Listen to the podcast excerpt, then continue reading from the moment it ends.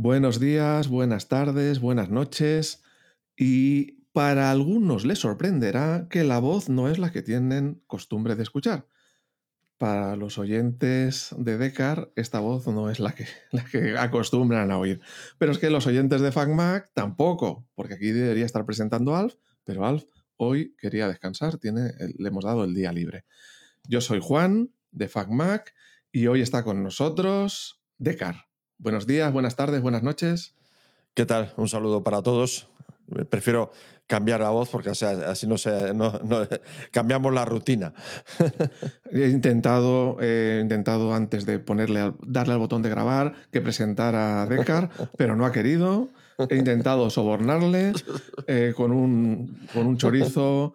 Y dice, no, ya hay muchos chorizos, ya estoy harto de chorizos. O sea que no ha habido suerte. Sí, sobra. En ese sentido yo creo que hay, hay, de sobra. ¿eh? Hay empacho. tenemos, tenemos muchas, muchas familias. Sí, sí, sí. Aquí se nos da muy bien. sí, sí, nos dan bien los chorizos. Sí, sí. No, no falta ir a la universidad para eso. ¿no? pues hoy queremos hablar, hoy queremos hacer un capítulo monotemático hablando de NASes, eh, de si un NAS hecho como los que estamos acostumbrados a tratar, pues eh, un Synology, un QNAP, un Asus, eh, o bien un, hacernos algo similar por nuestra cuenta con un ordenador, o qué tipo de NAS o qué necesidades cubriría para cada persona. O sea, aquí vamos a toquetear un poquito sí, bueno, un poco, Juan, esto lo veníamos hablando a través de mensajes eh, a raíz de, bueno, de la actualización que empecé yo de, de, la, de, la, planta de NAS que tengo en casa. ¿no? Yo tengo tres, bueno, tengo, ahora tengo tres, tenía dos, ahora dos, tres, porque ya vendí uno y bueno, porque estoy queriendo actualizar. Y, y como me han escuchado mis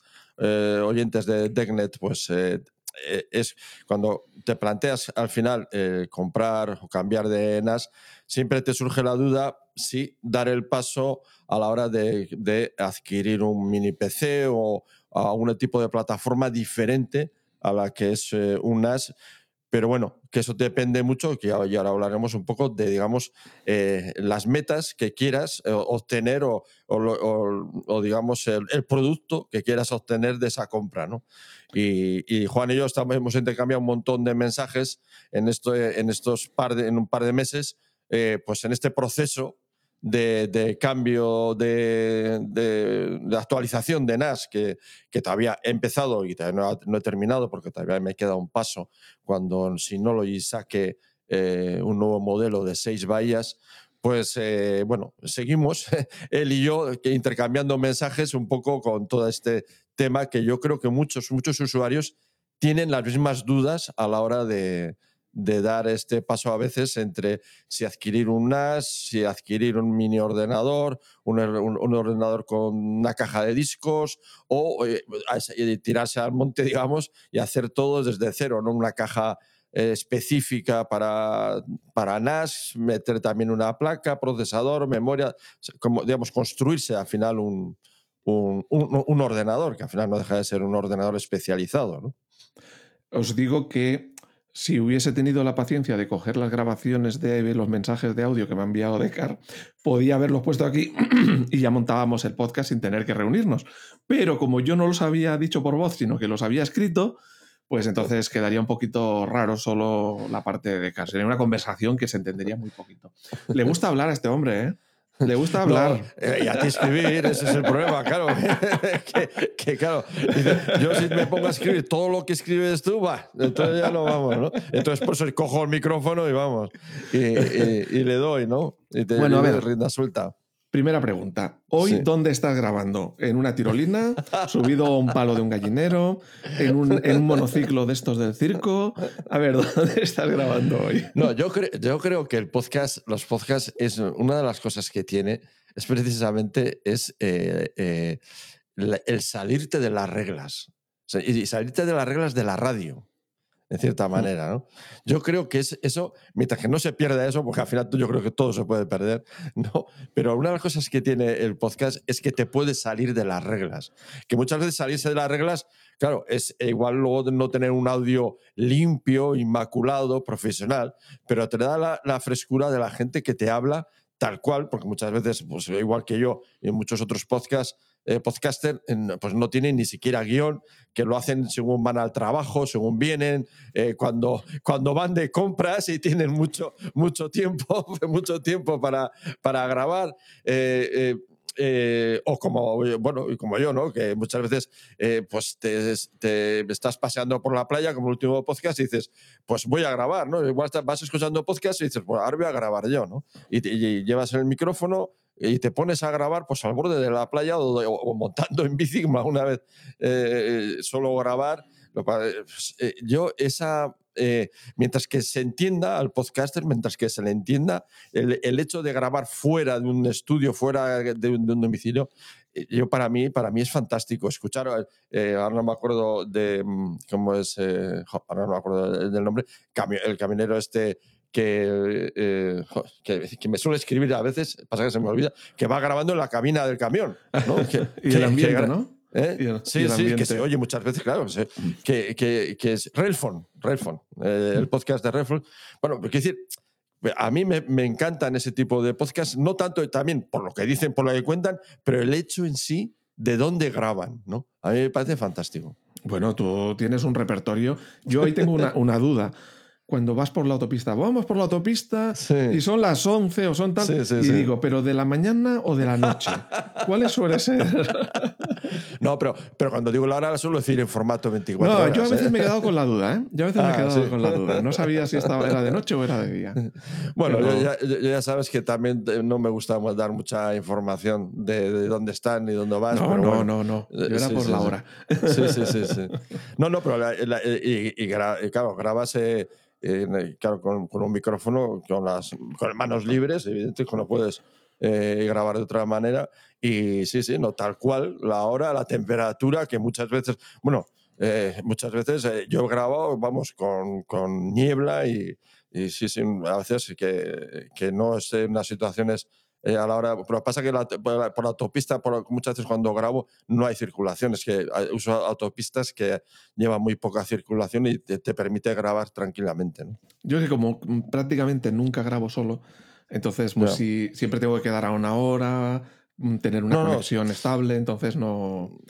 Sí, todo, todo, da cabida, ¿no? Todo da, da cabida, pero yo quiero decir que lo maravilloso de los podcasts es precisamente eso, que te puedes encontrar desde gente como vosotros que grabáis, digamos, de, una manera, entre comillas, ¿no? Pero más profesional, pero, pero es así, ¿no? Más profesional. Bueno, es una conversación. bueno, pero, es, pero y, pero también hay otra parte, ¿no? De que vosotros mismos o cualquier otra persona puede grabar en un momento determinado donde salga o donde en un momento, bueno, está, hay gente que graba, yo qué sé, incluso situaciones personales, ¿no? Eh, de, estoy, he escuchado un podcast de gente pues, que está con su padre en, en, en, el hospital y cuenta lo que le está pasando en el hospital, ¿no?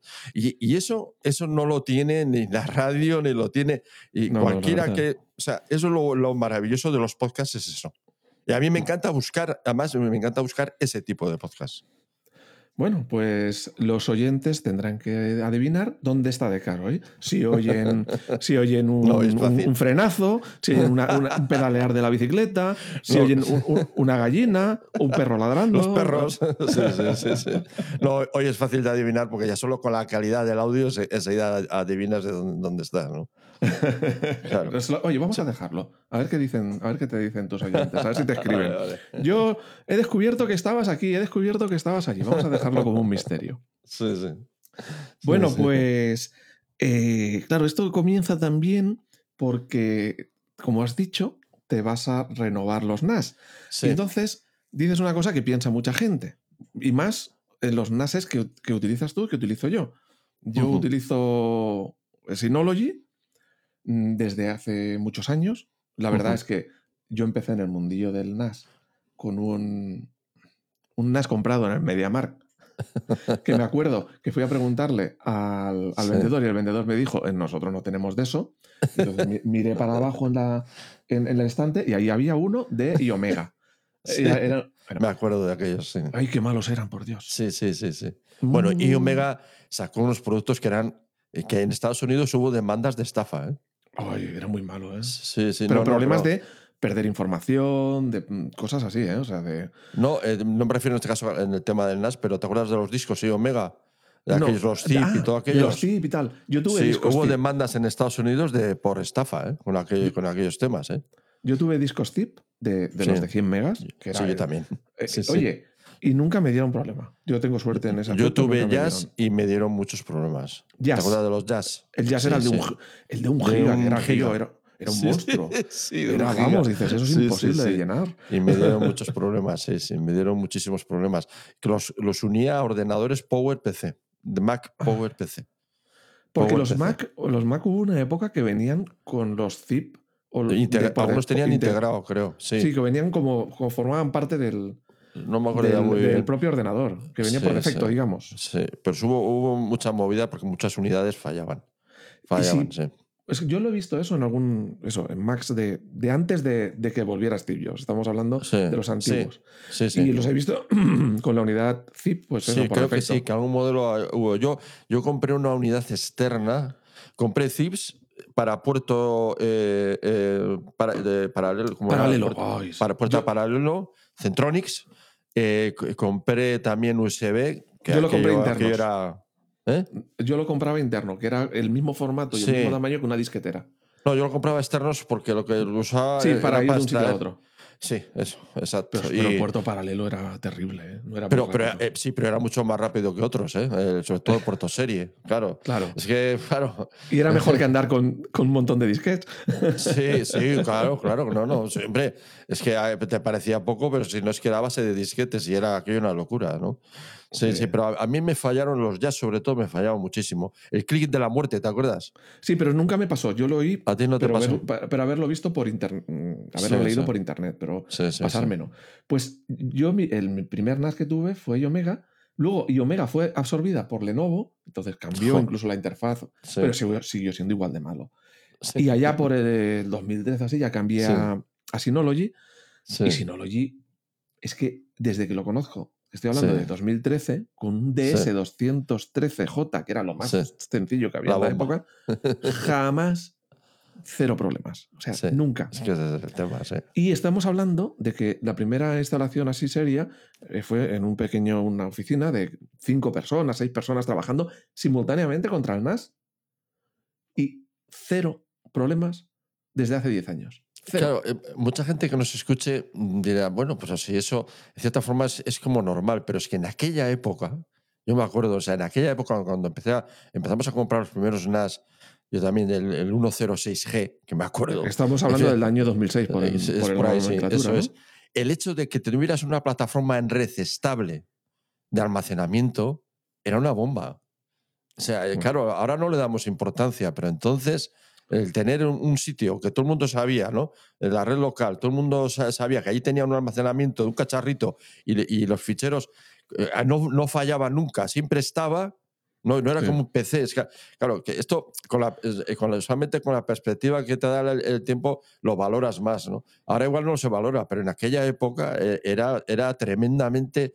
Vamos, el descubrimiento de los NAS fue, fue, Claro. fue impresionante. Fíjate que yo hace poco eh, tuve que ayudar a una persona que estaba empezando con un negocio, que no tiene ni un duro porque está empezando con un negocio, un chaval joven, tal, y necesitaba, tenía una necesidad de mucho almacenamiento, o sea, de mu- mucha capacidad, porque en lo que hacía grababa vídeos, entonces necesitaba mucho almacenamiento, no necesitaba grandes prestaciones de potencia, porque lo único que tenía que hacer era grabar esos vídeos y servirlos desde ahí, pues a los clientes, a tal, que eran poquitas personas. O sea, no, es, no, no te- no pretendía hacer un YouTube.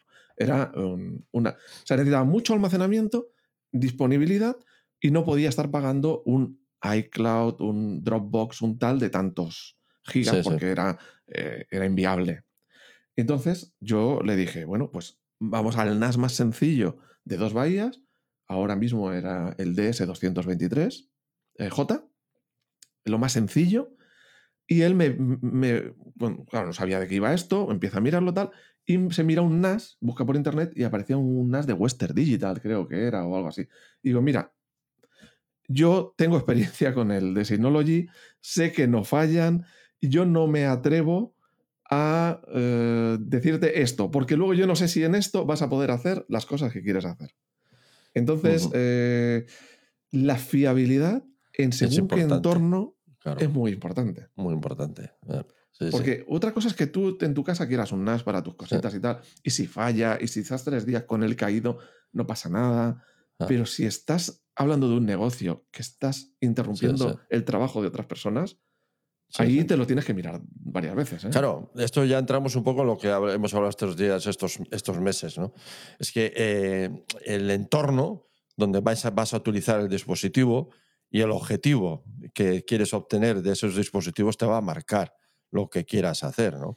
Estás hablando de un negocio, el asunto se complica. Se complica no en el sentido, no, en este caso no me refiero a complicar en el tipo de dispositivo, no, se complica porque la decisión no, eh, puede ser, eh, no voy a montarme, yo creo, ¿no? tienes que ir a una solución que tú tienes que centrarte en el negocio. No, tienes, y, tienes que tener las herramientas que te den el beneficio directo con el menor coste de, para obtener ese rendimiento, digamos. ¿no? Entonces, y en este, en este caso que te decía que había cinco trabajadores, o seis o siete, que ha ido cambiando durante los años, ahí que te deje de funcionar el NAS con toda la información ahí, es una pérdida muy importante de tiempo para esas personas.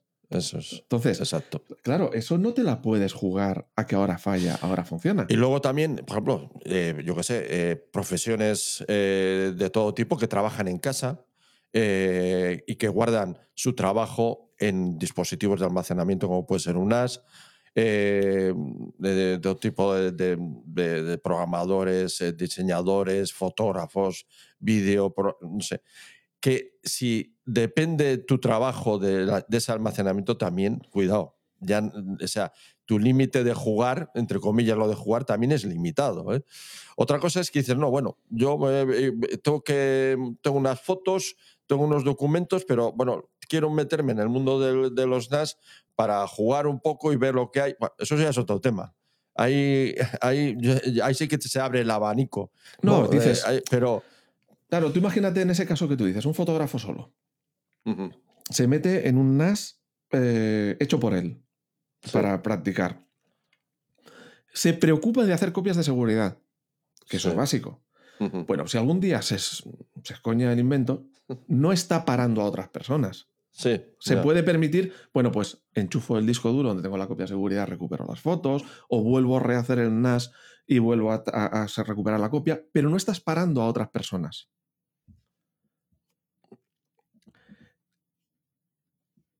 A ver, que te sí, pero, Sí, pero Juan, perdón, que, está, que estaba muteado. Pero no estás haciendo fotos. Sí, que estás perdiendo. Es que, eh, claro, es que todo esto es. Eh, por eso. Eh, claro, estás perdiendo de trabajar. Claro, muchas veces en las decisiones de compra en los usuarios hay que realmente hablar mucho con el usuario para saber exactamente qué quiere, porque, a ver, si tú te metes, montas tu propio dispositivo, y eres un fotógrafo persiguiéndolo, pues eh, tienes que calcular muy bien el tiempo que vas a dedicarle a una cosa y a la otra, ¿no sabes?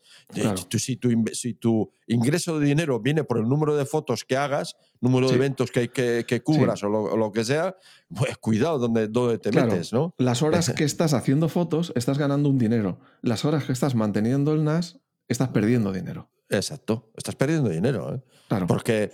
podías estar haciendo fotos o otra cosa. claro, podías estar, exactamente. De hecho, yo he, visto, yo he visto algunos vídeos que me manda, bueno, la gente a través de Telegram me manda una cantidad de información que muchas veces es que no me da tiempo a ver todo y procuro verlo todo porque ya que sé toman el trabajo de mandármelo, pues eh, eh, quiero respetarles y verlo todo, ¿no? Y me mandan vídeos de, gente, eh, de fotógrafos, por ejemplo, que, que, tienen sistemas de discos duros SSD, o sea, discos externos SSD, ¿no? Y al final, al final se pasan a un NAS porque incluso el mantenimiento, fíjate que los discos externos SSD es una tontería, pero tiene que enumerarlos, pero es que le lleva al final tanto tiempo que al final deciden pasarse a un NAS lo, evalúan, se pasan unas, quitan todos los SSDs de, por medio, o prácticamente todos, ¿no? Y, al final se centran en un dispositivo que no tenga que estar un montón de tiempo esperando que se copie el, SSD, que haga una copia no sé dónde, que, haga que al final todo eso es tiempo acumulado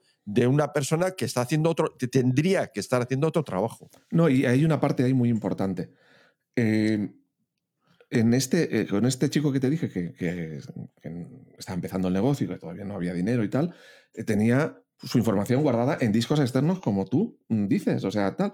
Pues el caso es que con unas, unas cosas y las otras, pues perdió información. Porque pensaba que lo tenía en el otro, pensaba que estaba en este, en este lo tengo dos veces y en este no lo tengo ninguna. Típico. Eso es típico. Entonces, el gestionar la información a base de discos es una locura. Tienes que ser muy organizado para no liarla. Si cambias un dato aquí, deberías cambiarlo en el otro lado. Eso te funciona con pequeñas cantidades de información, te funciona. Pero enseguida, enseguida, te se va enrollando la cosa. claro, y ahí hay una. Relacionado con esto, está el tema de la copia de seguridad. El NAS es un dispositivo que permite hacer copia de seguridad de forma automatizada de todo lo que tienes, no de esta parte, de esta otra de la que tienes en el ordenador, de todo. Entonces, por ejemplo, en este negocio donde empezamos en 2013, que te digo que les ayudé, que había 5 o 10 personas, pues ahí hay un NAS eh, que tiene dos discos en RAID 1, o sea, en espejo, RAID no lo he dicho bien, ¿verdad? Sí, sí, correcto. Claro, ¿por qué? Porque tienen que estar en espejo. Porque ahí si falla un disco, claro, claro. tiene que seguir trabajando la gente mientras viene el, nuevo disco. Sí, sí, sí, correcto. Hay discos en espejo. Esos hacen una copia en un disco duro conectado detrás en USB eh, en local y hace otra copia cada noche en casa del propietario del negocio. Sí, sí, está muy bien. a varios kilómetros. Muy bien, muy correcto. Entonces, en casa hay un NAS que se enciende solo por la noche, a cierta hora de la noche, se enciende. Sí, para hacer, para hacer la backup. Y se queda ahí esperando. Ahí tiene Hyper Backup Vault, se queda ahí esperando. Y Una maravilla eso, ¿eh? Una maravilla cómo funciona, ¿eh? Claro, y el otro NAS llama a ese y hace la copia de seguridad de toda la información y además copias versionadas. Pero que si algún día la hemos liado, puedes recuperar una versión anterior. Eso a mano no lo hace nadie. Yo me acuerdo, eh, incluso yo me acuerdo de un, amigo en otra empresita también, pequeño, que esto yo lo he visto en varios negocios y tal, le, con un, ordenador con Windows. Y le tenía que hacer copia de seguridad de los archivos, de los pocos archivos que tenía, de la facturación y tal. Eh, cabía en un pendrive. Pero ya hay que enchufar el pendrive y hacer la copia. Le puso un programa que, que, era una seta, creo que se llamaba Cobian o algo así. Cobian Backup o algo así, una aplicación de Windows. Sí. Porque no es como el Time Machine, que enchufas el mm. disco y aquello se hace solo, ¿no? Entonces, eh, se supone que le enchufabas el pendrive y se hacía la copia de seguridad. Pues total, un día aquel ordenador petó. Y se lo llevó a una tienda de un mm. típico de barrio, ¿qué tal, no? Sí. Para. Dices, bueno, suerte que tiene copia de seguridad en el pendrive. Bueno, pues en el pendrive no había nada. Nunca se había hecho ninguna copia de seguridad. No se había hecho, fíjate. Por suerte, lo que petó del ordenador era otro hardware, el disco duro no petó. Entonces la información se salvó. Pero de milagro. O sea, nunca se había hecho copia de seguridad. O sea, a mano la gente no hace copias de seguridad. Para mí, la función número uno del NAS quizás es servir archivos. O sea, es un almacén de archivos. Pero la función número dos es hacer copias. Claro, es que son las funciones básicas de, del NAS. Luego, realmente, los fabricantes los han adornado mucho a lo largo de los años, ¿no? Los han adornado mucho que ahora ya no los adornan tanto por cuestiones, en fin, de políticas de, empresariales y cuestiones de derechos y eso ya no los adornan tanto. Pero, pero en su momento los adornaron mucho, pero, la, pero la misión principal de un NAS es el, el servidor servir información y hacer copias de seguridad y de mantener esa información lo más segura posible. ¿no? Y, hacerlo de una forma sencilla. El asunto ahí es eh, digamos, en esto que estamos hablando, que es, digamos, funciones básicas del NAS, es cuánto eh, tiempo quieres, eh, o sea, hasta llegar ahí, dices tú, al hacer, como has, has contado tú un poco en ese negocio, ese sistema de, básico de copias de seguridad. ¿Cómo quieres hacerlo? ¿Hasta dónde estás dispuesto? O sea, yo creo que si es, si es, una, empresa, si es una empresa, yo creo que eh, esa, esa parte de llegar desde cero hasta ahí, al final tienes que ir a una solución que te lo, des, te lo dé ya hecho. O sea, las mm. empresas van a terminar así. Eh, quiero que quieren es algo que funcione, que les funcione, que no se preocupen por ello, que esté todo con garantías para que eh, el, eh, cualquier avería esté cubierto por la garantía y, para y se acabó. Lo que pasa es que luego tenemos a través de, pues, de, comunidades diversas, eh, de, foros, páginas web, Telegram, pues hay muchos usuarios, muchos usuarios que no son empresas, que también hay una parte de consumo de NAS eh, eh, doméstico que no es empresarial. No, de hecho, hay gente que tiene verdaderos centros de datos en su domicilio simplemente porque les gusta. ¿no? Les gusta el, cacharreo, les gusta el, probar cosas y el, eh, cambiar las cosas, probar diferentes software. Y ahí ya no estás corriendo el riesgo de la empresa. Ahí te puedes. Claro, por eso, por eso te digo. Que falle. Que, que, dentro de. Es que el sector empresarial, digamos que va por una parte y luego el sector personal por otra, ¿no? yo creo que el sector empresarial, tal y como has contado tú, es un ejemplo totalmente válido y, realmente se resume poco más que así. O sea, realmente desde ese, este, ese ejemplo que has dado tú hasta un gran centro de datos que lo que hace es eh, dar ese, mismo servicio a diferentes empresas. Sí, es, lo mismo. Es, lo mismo, pero para diferentes empresas, es que eso está más o menos, digamos que la filosofía de funcionamiento es igual. Luego está la parte, digamos, doméstica y la parte de hobby. ¿no? Ahí hay, hay que se mezcla. en, la parte doméstica se mezcla una parte de hobby y una parte de, eh, de mantenimiento de información personal. ¿no? Y, ahí ya entras en los gustos personales, en, el entorno personal, en, no sé cómo decirte, ¿no? Ya es, es una mezcla que ya no es tan clara, digamos, como puede ser el mundo empresarial. Bueno, y, ah, pero aún así, dentro del mundo doméstico yo también haría esa separación, ¿eh? porque va a haber domésticos que les guste cacharrear, que les guste la informática, que les gusta toquetear, que les gusta hacerse sus cosas, y va a haber domésticos que no saben nada de informática, no quieren saber nada y lo único que quieren es tener su información y no estar pagando una nube. Sí, no, no, que, correcto. Claro, pero eso ya, ya, sí, pero eso entra, entra dentro, digamos, de la actitud, con, o sea, la, digamos, los objetivos que tú te quieres, eh, te vas a gastar un dinero, porque vas a invertir un dinero, X dinero, y con ese eh, dinero, ¿qué quieres hacer? O sea, ¿qué, ¿cuáles son tus objetivos? ¿Cuál es claramente lo que quieres llegar a tener? Porque tú imagínate una persona en su casa que tiene como afición, su afición es tocar música, pero no le importa para nada la informática, los sistemas, los sistemas de archivos, los discos duros, y lo que quiere es tocar música y tener su musiquita y pasárselo bien, esa es su afición. Y la informática se la repampinfla. Hombre, pues fíjate, es que en, ese ejemplo, en ese ejemplo que acabas de dar, Juan, es que hay músicos eh, que en el grupo de apelianos hay uno de eh, ahora no recuerdo el nombre, pero hay un, músico y, nos dice y, cosas que se ven en las redes y todo esto, los músicos pueden tener ordenadores viejísimos en los estudios de grabación. Sí, sí, ¿Por qué? Porque no es lo importante. O sea, mientras que le sirva, o sea, lo la tiene, fiabilidad.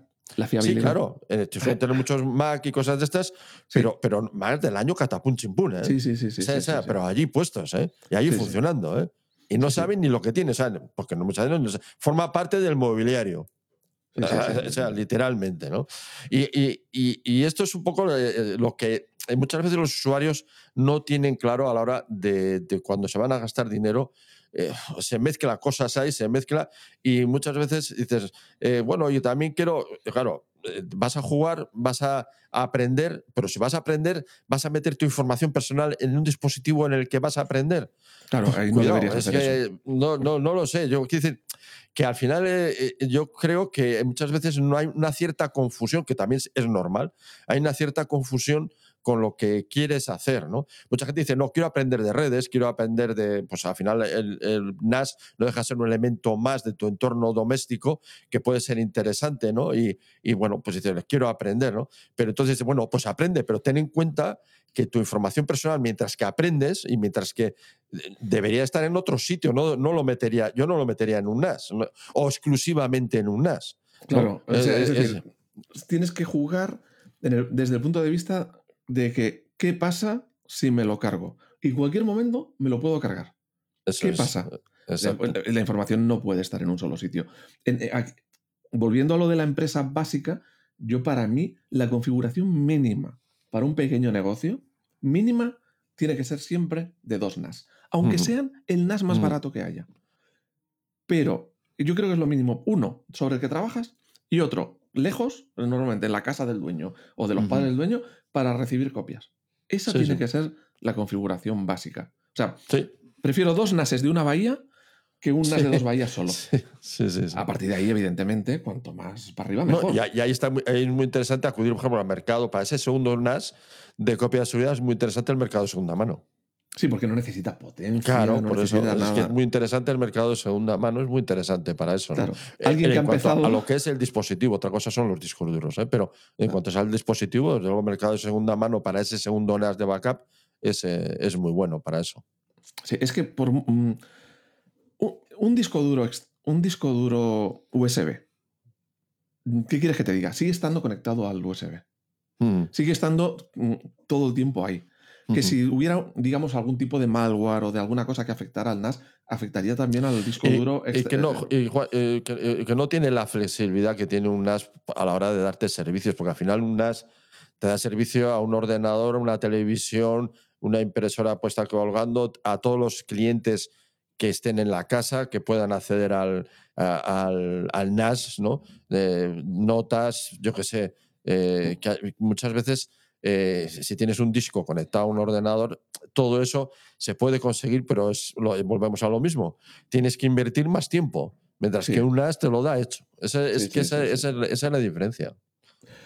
Entonces, em, partimos, como hemos dicho, de un- unos NASes eh, ya hechos por un fabricante o de otro otro, pero ahí viene la típica crítica que se le hace, yo creo que sobre todo a Synology, que es, para el precio que cuestan, es el que tienen el hardware más rácano de todos los hardwares. Sí, eso es verdad. Y, y yo Es- creo que es, a se Synology parece- es al que más. sí.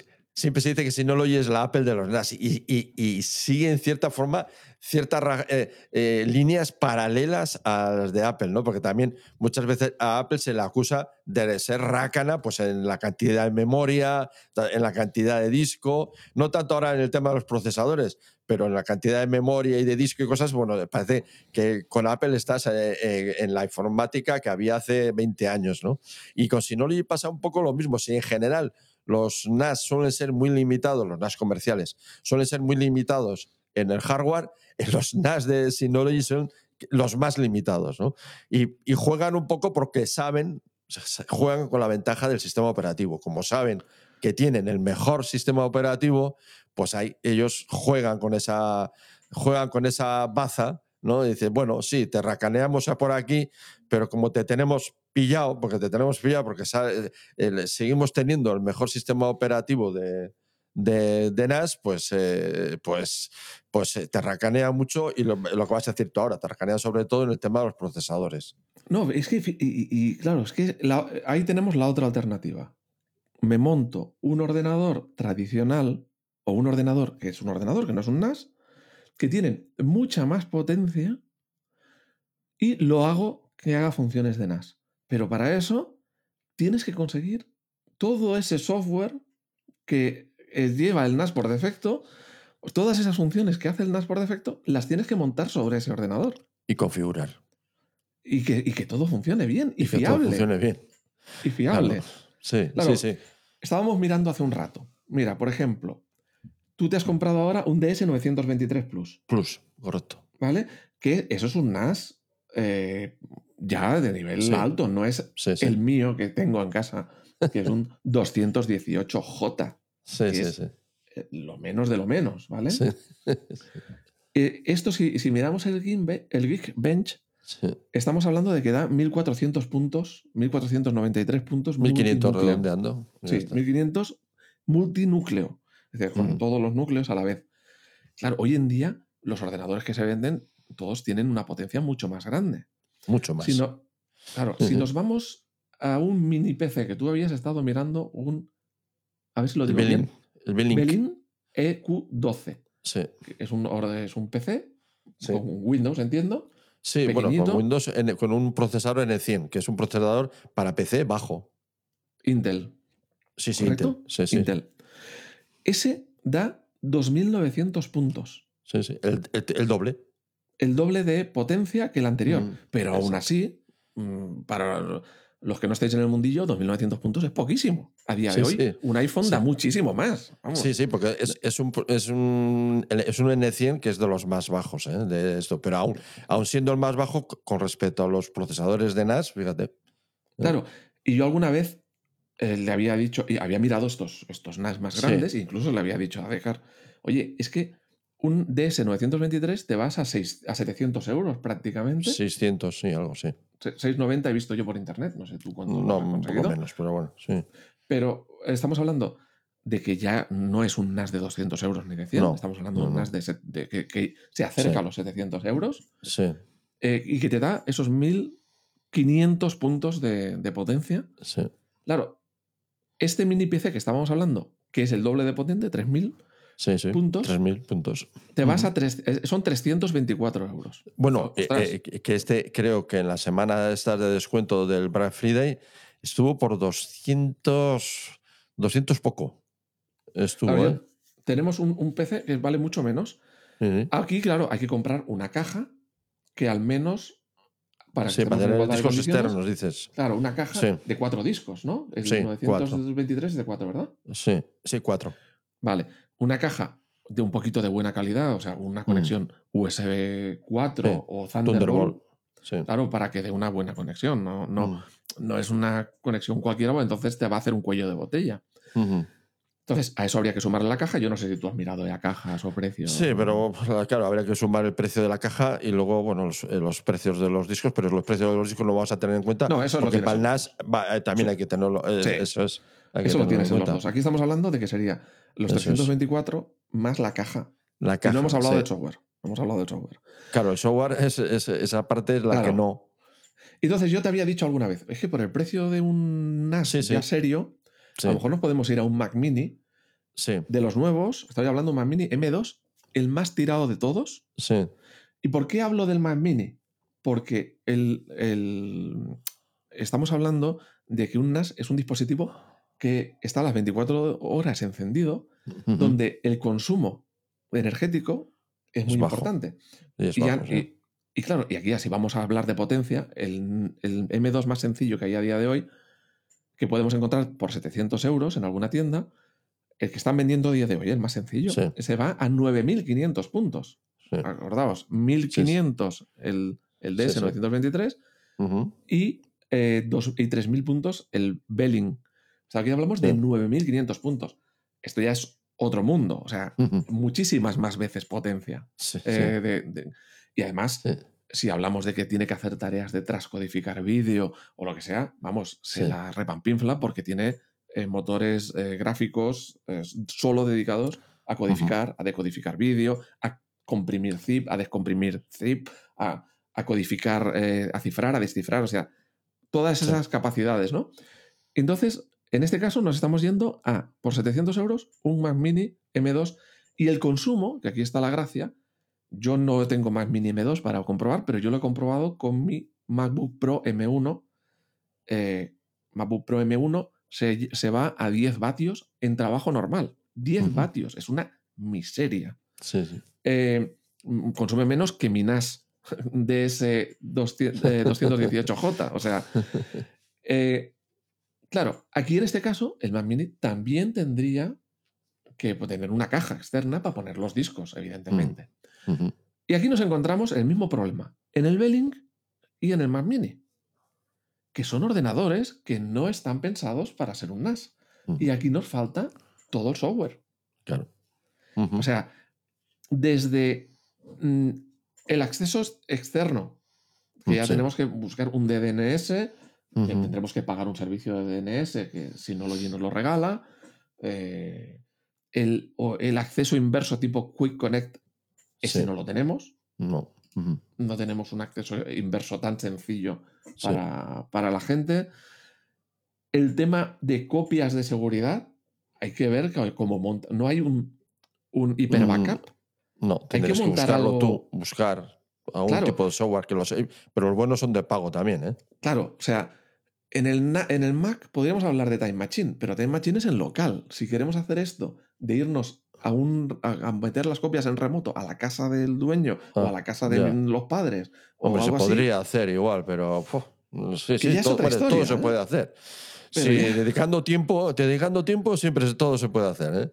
Pero hay que montar un, un tema de copias de seguridad. Hemos dicho que era lo, mínimo. Sí, sí. Luego, lo básico es acceso a los archivos. Pues tenemos el local, el SMB, el Samba. Eh, esto lo tenemos cubierto. Sí. Pero luego tenemos acceso remoto por FTP, acceso remoto por WebDAV. Eh, por SFTP, que todo el mundo que me dice para bajar cosas de un sitio a otro, todo el mundo no sé por qué, todo el mundo me, me da las, eh, los sistemas por SFTP y desde luego yo creo que funciona lo mejor. ¿eh? Yo, eh, yo utilizo el FTP y utilizo mm, el WebDAV. Ya te explicaré ahora para cuándo utilizo uno y cuándo utilizo el otro. Sí, sí. pero cosas tan básicas y tan sencillas, te, hablo de cosas que utilizo o que veo o que utilizan las personas a las que yo he asesorado, ¿no?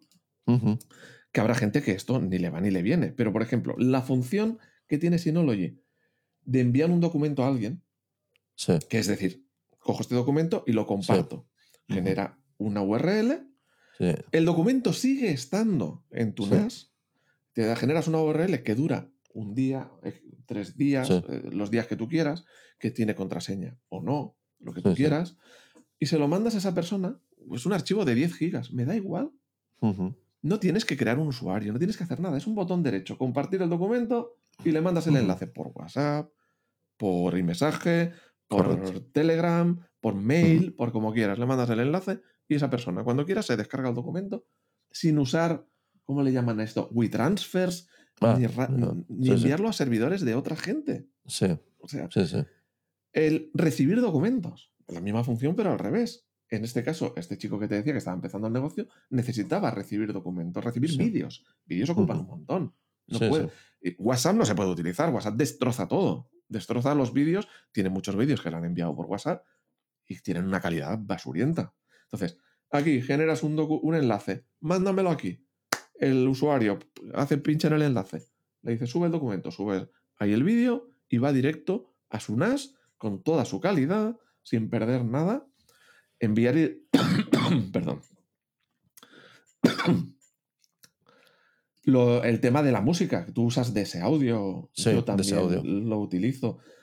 y, también utilizaba para guardar la música y luego reproducirla con música en el Mac, o antiguamente se llamaba iTunes. Ahora música iTunes lo reconoce como una librería de, esa música. Em, eh, en, en, alguna empresa de la que estoy, estoy, comentando como servidor de correo electrónico. No, no te estoy hablando como servidor de correo para enviar y recibir el correo, sino como para guardar los archivos personales. Tú mm. sabes, hay una. O sea, el, quebradero de cabeza más grande que he encontrado en esta vida y con las empresarial y tal son los. voy a decir una palabra que a ver si no censuran: los putos PST. Es el PST. Ah, los, archivos PST, ¿no? Claro, los archivos PST son unos archivos que genera Outlook, que es donde guardas tú los, los mails. Son archivos de una sola pieza, archivos enormes, que es dificilísimo hacer copia de seguridad, es dificilísimo enviarlos a otro programa. Entonces, perdón, con eh, tu NAS de Synology, sin hacer más que dos o tres pasos, puedes generar un servidor de correo que lo configuras en tu, en tu herramienta mail y metes ahí los archivos personales. Los archivos personales acaban en tu NAS, no en el PST. En tu NAS, que además cada, cada mail es un archivo independiente, no es un pedazo de, archivo PST, sino cada archivo es un archivo independiente, que puedes hacer copias de seguridad sin problema con solo los archivos que han cambiado esa noche. Mm. No tienes. Es que en el PST cambias un archivo y tienes que volver a hacer copia de seguridad de todo. Entero. claro. Solo los archivos que han cambiado ese día. Eh, pues como servidor de correo, o sea, para almacenar, ya no hablo de enviar y almacenar correo, es una función muy buena. Eh, ofimática, esto no hay mucha gente que lo use, pero el no sé si lo has probado, el Office de Synology. Eh, alguna vez lo instalé, pero hace mucho tiempo. Ahora, ahora ah. no, lo, no, lo, he instalado, ¿no? Para mí, eh, lo que es muy potente de ese Office de Synology es que al final es una aplicación de Office que ejecutas en web pero que te está sirviendo tu NAS sí. es parecido a Google Docs. Sí. Por ejemplo. Sí, sí. Donde pueden entrar las personas que quieran a trabajar en tiempo real y funciona bien, no como Office de Microsoft. Funciona bien. No, es que yo, yo en mi empresa trabajo en Office de Microsoft y te pones a compartir con otra persona en tiempo real y se montan unos pifostios.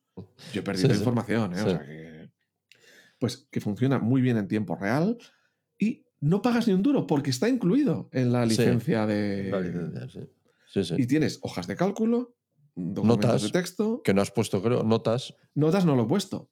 Sí, sí. Pero, o sea, notas. yo solo- en el Office- Calendario.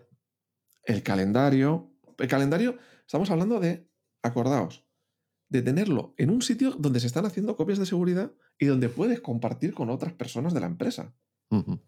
Claro, el, el, eh, presentaciones, evidentemente. Eh, ¿Qué más? Estoy haciendo memoria. Eh, la aplicación Drive, que yo creo que tú no la usas, No. vale. no. Para mí, la aplicación Drive es una aplicación muy buena, sobre todo Sí, en sí. el entorno empresarial, y te digo por qué. Para los que no lo sepan, la, la aplicación Drive es una aplicación que sincroniza los archivos que tienes con el NAS. Sí, sí. Eh, pero al estilo de eh, iCloud o de. ¿Cómo se llama? De Dropbox, o estos Sí. que tú lo guardas en tu disco duro de tu ordenador, de Sí, tu hacer una sincronización. iPhone. Eso es. Y por detrás él lo sincroniza con el NAS. Sí, sí. Cuando hace mucho tiempo que no utilizas ese fichero, lo borra de tu ordenador, o de tu teléfono, o de tu tal, de manera que libera espacio en tu ordenador. Pero tú cuando navegas por tu ordenador o por el teléfono o lo que sea, sigues viendo los archivos. Y si tú haces doble clic en él o, o lo pulsas o lo que sea, en ese momento, si no lo tienes, te lo descarga. Sí. Entonces, eh, tienes una sincronización ahí que funciona muy bien, ya te lo digo, porque en esta pequeña empresa que, que te comento Sí. de que había 5 o 6 trabajadores, todos trabajaban con Drive, con un portátil que ahora está en la oficina, dentro de red local, sí. ahora está en su casa, fuera de red local, se sí. sincroniza. Y los archivos que estás trabajando, el acceso es instantáneo porque están en tu ordenador, Claro. están en tu local. Hay otra opción que sería la que entiendo que tú prefieres, que es la más limpia, es entro desde el exterior eh, directamente al NAS, por Sí. ejemplo, por FTP. Eh, Yo sí, es FTP. En el caso del Mac es muy cómodo eh, por WebDAV también. También. Es que conectas, o sea, te vas a- al Finder, le dices ir, con- eh, conectarse a un servidor, le pones la dirección del NAS y ya estás como si estuvieras en local. La ventaja de este método que tú dices, pues que tú entiendo que es el que usas, y yo lo he utilizado también, es que no tienes un software ahí corriendo detrás en tu ordenador. No, hay, no necesitas un software que esté sincronizando. Sí, La desventaja es que siempre estás yendo a buscar la información Sí. NAS. Entonces, sí. si tu conexión no es buena, te resientes porque tienes que esperar a que venga el archivo. Eh, si no es buena tu conexión, ahí te resientes. Pero es lo más Sí, sí. depende, del- claro, eso depende mucho del tipo de archivo y el tamaño que tenga, ¿no? Yo como lo, que hago es editar scripts de, de Python, por ejemplo, ahí realmente la- no, no, nada, eso no, no te puedes importa. estar en el polo norte que te funciona igual. Claro, esta aplicación de, de, eh, de Drive, para la mayoría de gente no experta ni tal, yo creo que es una de las que más le acercarían o le convertirían su NAS Sí. en una nube tradicional. Perso- puedan una nube personal, digamos. Sí, sí, Sí. sí. Y la verdad es que funciona muy, muy bien y te libera, es lo importante, te libera de tu, tu disco duro, que suele ser más pequeño.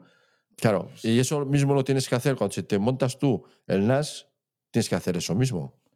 Claro, claro, es que es eso. Claro, fíjate, en, en eso ahora estaba ahora yo acordándome.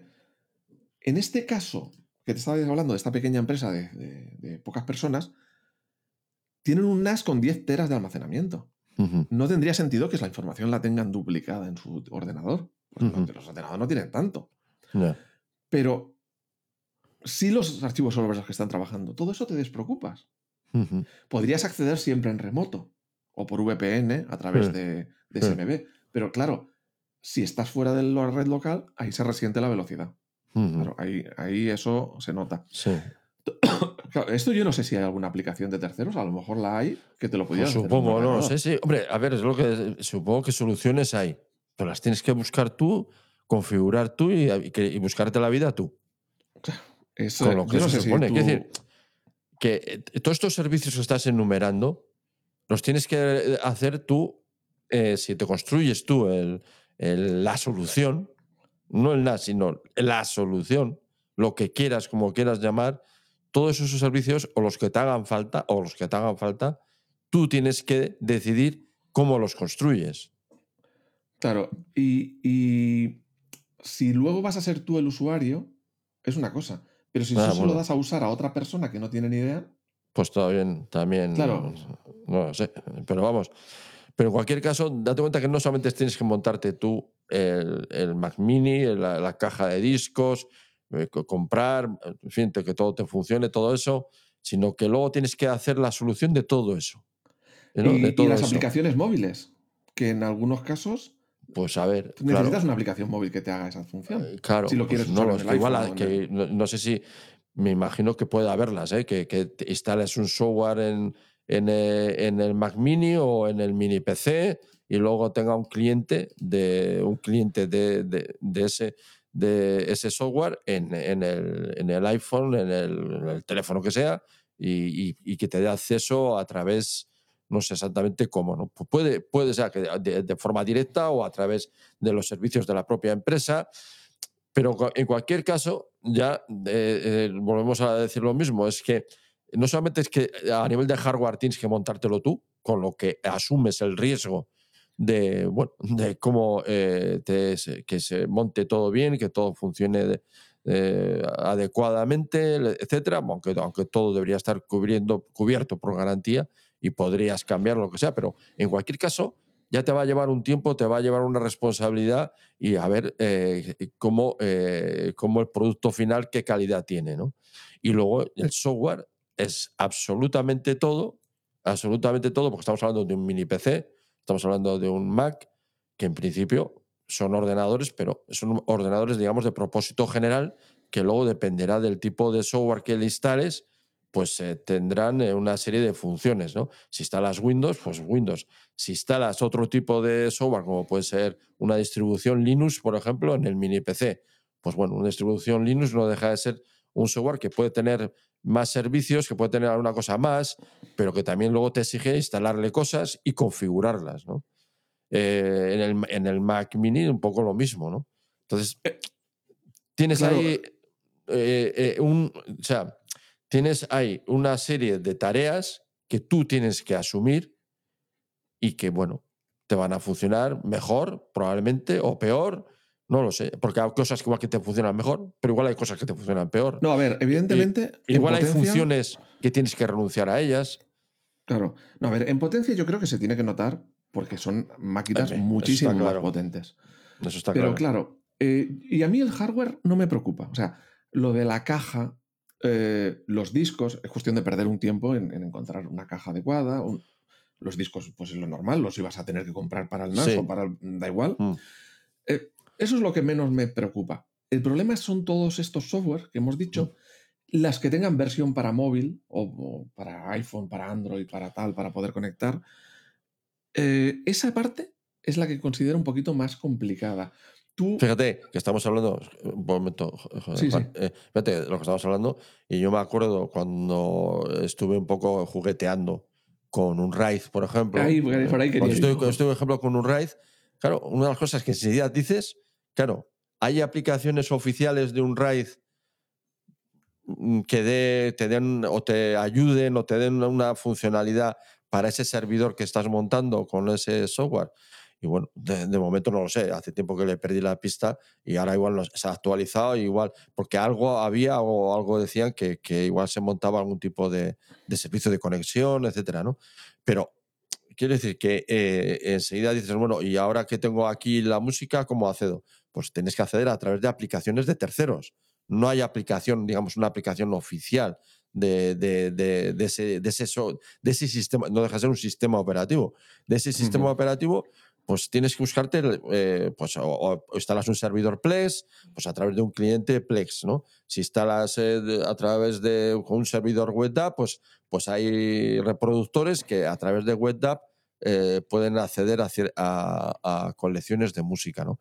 Pero en cualquier caso, ya, es, ya no es responsabilidad de un RAID como empresa, es responsabilidad también del, usuario, ¿no? de que al final se busque su propia solución.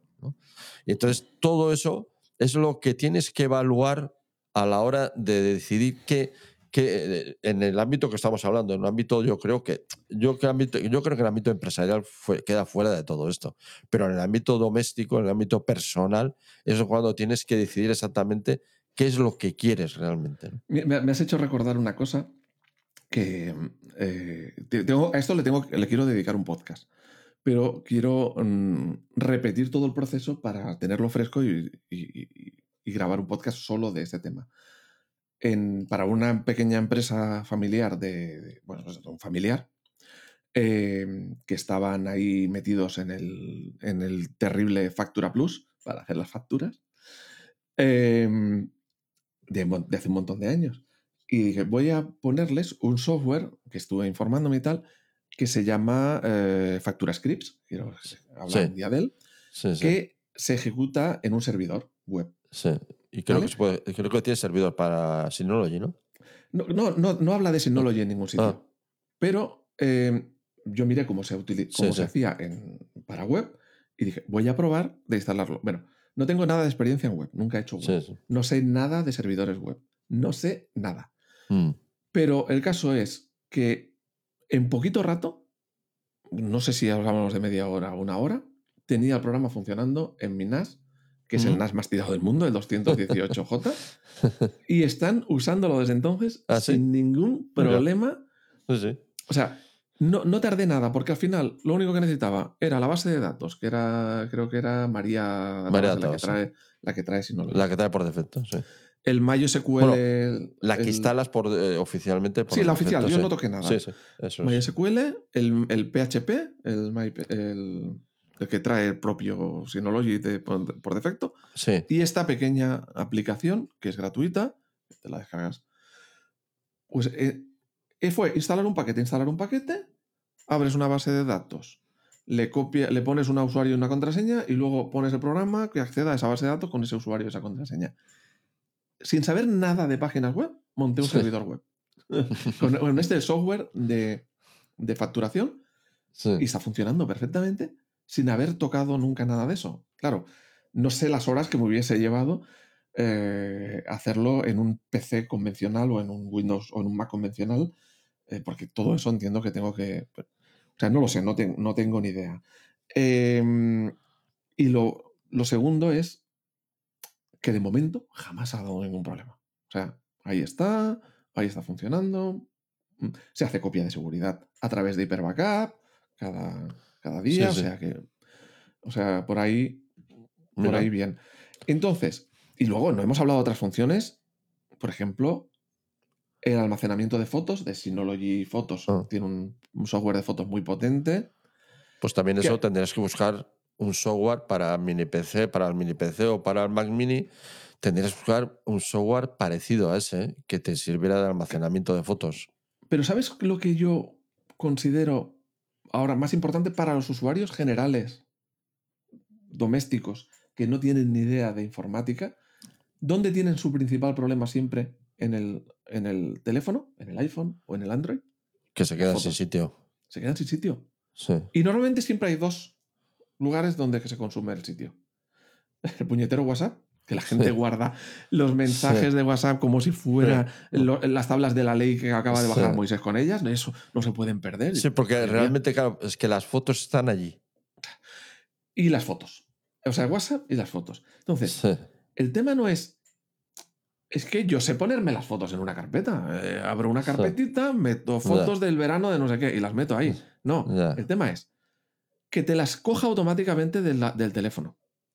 Me vacíe el espacio del teléfono sin que yo me preocupe. Que luego pueda ir a consultarla automáticamente, esté aquí o esté en la conchinchina, a las fotos, porque si no son accesibles, ya estamos en el mismo lío de siempre. Claro, si las fotos no las puedes enseñar, ¿no? Claro, que sean accesibles, que puedas encontrar el contenido. Claro, o sea, ya no estamos hablando de guardo las fotos en una carpetita, necesito una aplicación que haga ese trabajo. Si no Synology Fotos me parece muy buena. Sin embargo, en mi caso, yo no he conseguido eh, que me sustituya a fotos en iCloud porque le faltan muchas cosas. pero aún así considero que es bastante buena. En mi caso no sustituye a fotos en iCloud, pero me, me parece mm, una aplicación muy buena. Y para la gente que lo único que quiere es liberar espacio y que no sean tan de la foto de que ahora la voy a editar, voy a cambiar el enfoque de, aquella persona a esta persona, todas esas cosas que te hace mm. el eh, fotos en iCloud, ¿no? Todo eso se pierde. Pero hay gente que solo quiere disparar y guardarla. Para mm. esos que solo quieren disparar y guardarla, vamos, de maravilla. Luego hemos hablado de todos estos de servidor web. Eh, y bueno, sí, que mucha gente, eh, hay mucha gente que utiliza eh, el tema del servidor web para montar webs personales, con, NAS. Hombre, yo incluso creo que se podría hacer cosas más serias. Lo que pasa que. que no, quiero decir que hubo un tiempo, hubo un tiempo que hubo un tiempo que digamos, eh, se externalizaba esto en, servicios externos, ¿no? Pero como todo ha, ido subiendo de precio, como todo ha ido subiendo de precio, ahora mucha gente ha vuelto, sí. Es que me, doy cuenta, es que si lees los foros, te das, ese tipo de cosas te das cuenta por la cantidad de mensajes, ¿no sabes? o sea, que tú crees que está volviendo el hosting al, a local. Sí, por costes. Claro, piensa que ahora tenemos conexiones de fibra muchísimo mejores que teníamos hace unos años. Claro. Que hace unos años andábamos con ADSLs. Claro. Y un NAS, al final, porque es mucho menos potente que un ordenador, sí, tiene potencia para servir más una página web. Sí, para eso es suficiente, sí. Yo tengo esa asignatura pendiente. Montar pues una web. Yo, yo, me doy cuenta por las consultas que cada vez hay más gente que se está montando las páginas en, con un dominio y lo redireccionan al NAS. Entonces, eh, eh, eso que antes se dejó de utilizar, yo creo que ahora se está volviendo mucho a, utilizar ese, esa posibilidad. Bueno, y entonces al final eh, estábamos hablando de que tú habías probado un RAID, que al final es, es me cojo un ordenador que no es un NAS y lo convierto en un NAS a través de un RAID. Pero ¿cuál era tu problema o qué le veías Yo lo probé, eh, ya lo conté en su momento en los podcasts, lo probé haciendo pruebas con Asustor. Eh, alguna vez que, tiene, que llegue, de las varias veces que he tenido NAS de Asustor, pues eh, se, podía instalar, bueno, comprobé, ¿no? De, de, hecho hay una guía por ahí en los foros de, que, que la hice yo, de cómo instalar un RAID en Asustor, ¿no? Y, como vi que, que, se podía instalar, pues hice la prueba y lo tuve, lo tuve en, unas de Asustor, pues durante un par de semanas lo estuve probando. Y es que es eh, el funcionamiento de un RAID es, para mí es diferente. La filosofía, quiero decir, de funcionamiento es un poco diferente a, a lo que es un NAS de Synology y otro tipo de, de, NAS. ¿no? A la hora de, de, administrar los discos, tiene mucha más flexibilidad a la hora de, utilizar los discos y, almacenarlo, y almacenar información. ¿no? Pero también la otra cara de la moneda es que esa flexibilidad que tienes a la hora de configurar el almacenamiento, pues se te puede, se te puede volver un poco en contra, ¿no? Depende de, de cómo lo, cómo lo hagas, te se puede volver un poco en contra.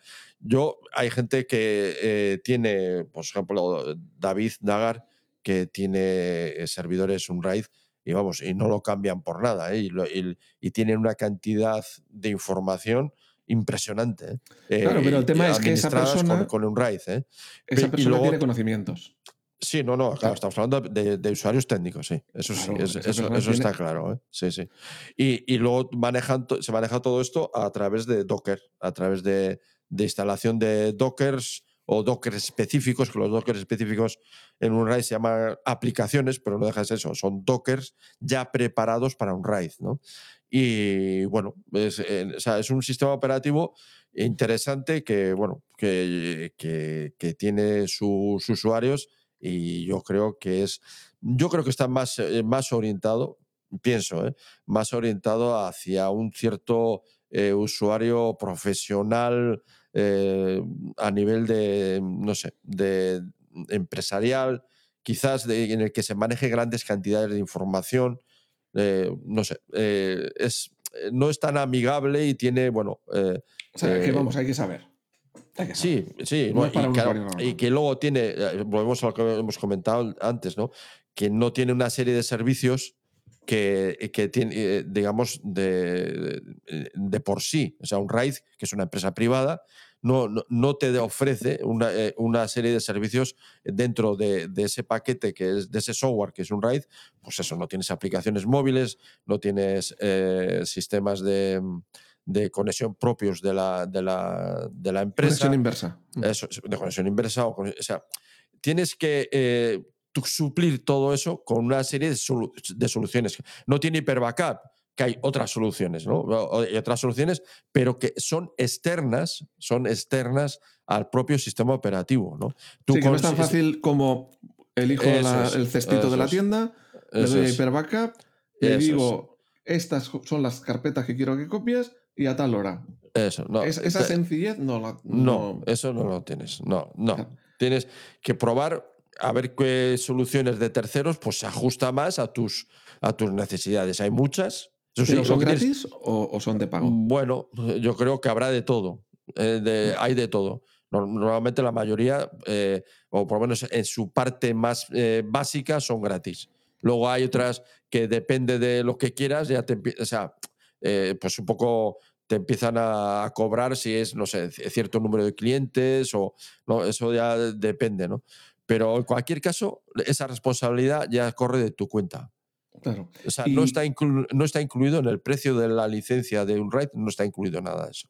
¿Cuánto vale el precio de la licencia? Desde, desde 60 y creo que, bueno, cuando yo lo miré, 69 creo, pero vamos, no me mucho caso. Hay, varias, hay, varios. ¿eh? ¿Es perpetua o tienes que pagar cada año? Sí, no, es perpetua. O sea, va por número de discos.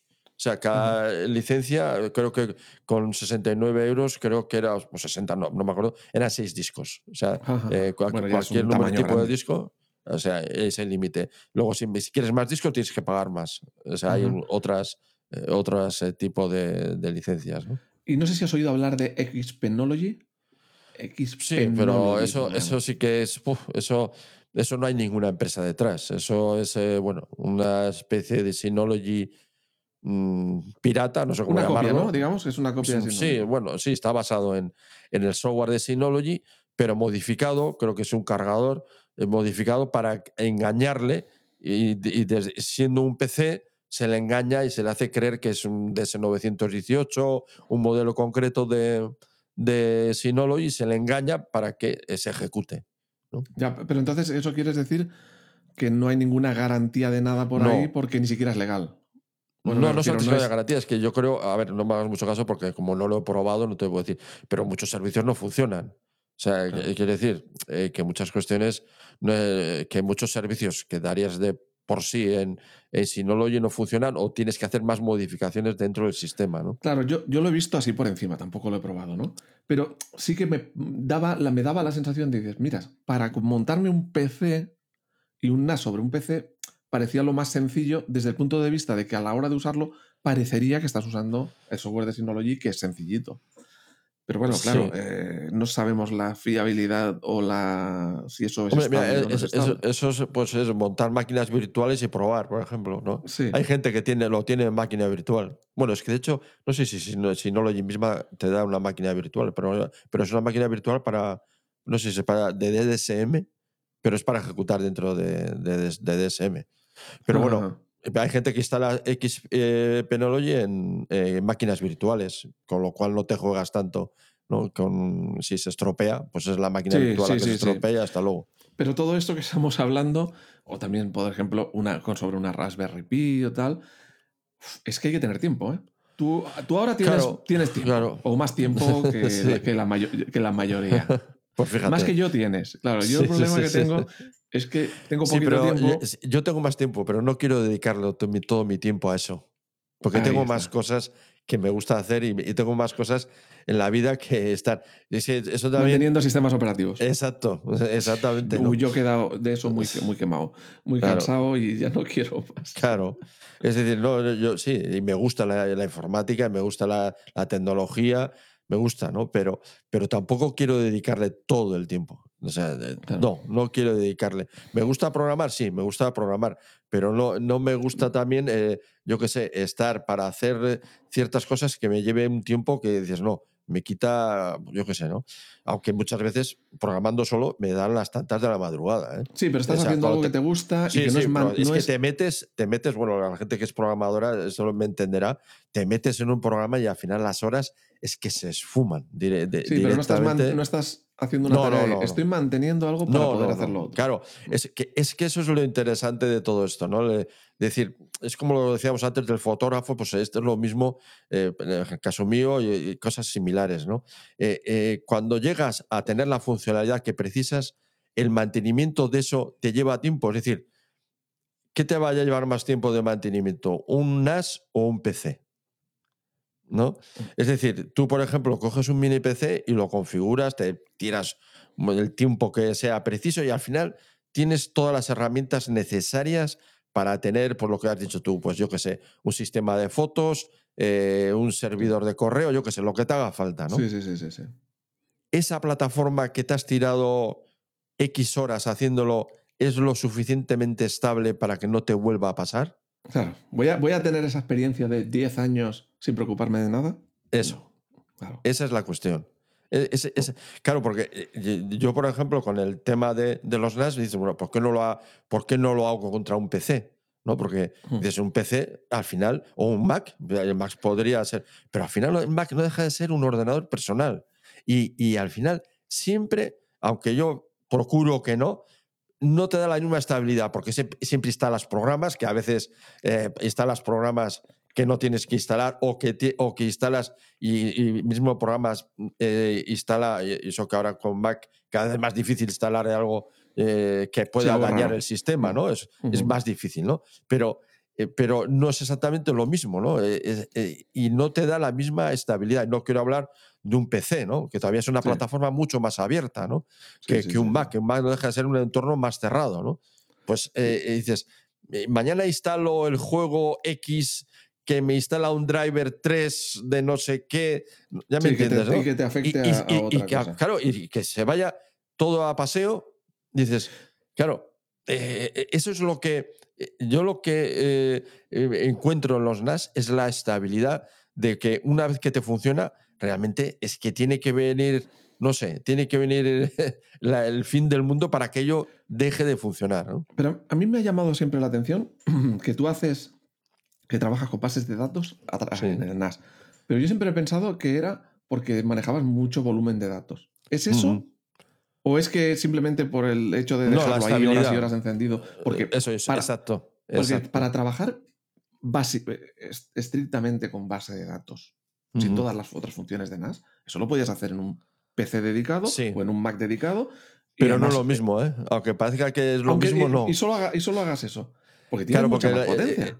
Eh, sí, eso sí, pero... Y menos consumo eh, si te vas al Mac. pero, por ejemplo, en procesos largos, de, por ejemplo, de modificación de datos, ¿no sabes? Eh, igual el, NAS tiene la, la garantía, y te lo puedo decir, que se puede tirar un montón de tiempo, y estábamos hablando de meses, tratando información y, es como una piedra. Eso no cambia, ¿no? O sea, y claro, no depende, es que tú entres en. Hombre, dices, puedes tener otro PC, ¿no? Tener otro PC que, no sea, que no sea el que, el que usas normalmente, ¿no? Claro, en este caso, por ejemplo, tú dices, cojo un DS923 Plus, que me vale unos 700, o un Mac Mini M2 que me vale unos 700 en el Mac Mini vas a tener muchísimo más potencia. Sí, pero muchísima. Pero, y, consumo, seguramente menos consumo todavía. Bueno, consumo no lo sé, no lo sé. Es que, vamos. Claro, tiene menos potencia un NAS, ¿eh? Consumo. Pero claro, también terminaría antes, se supone.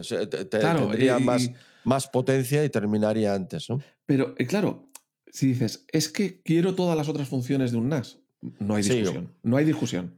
Si es solo tratamiento de datos, Mm, Aquí porque ya me la duda. A ver, Juan, porque luego, por ejemplo, los temas de la copia de seguridad entre los NAS que empleo para trabajar, esto es todas automáticas. Sí.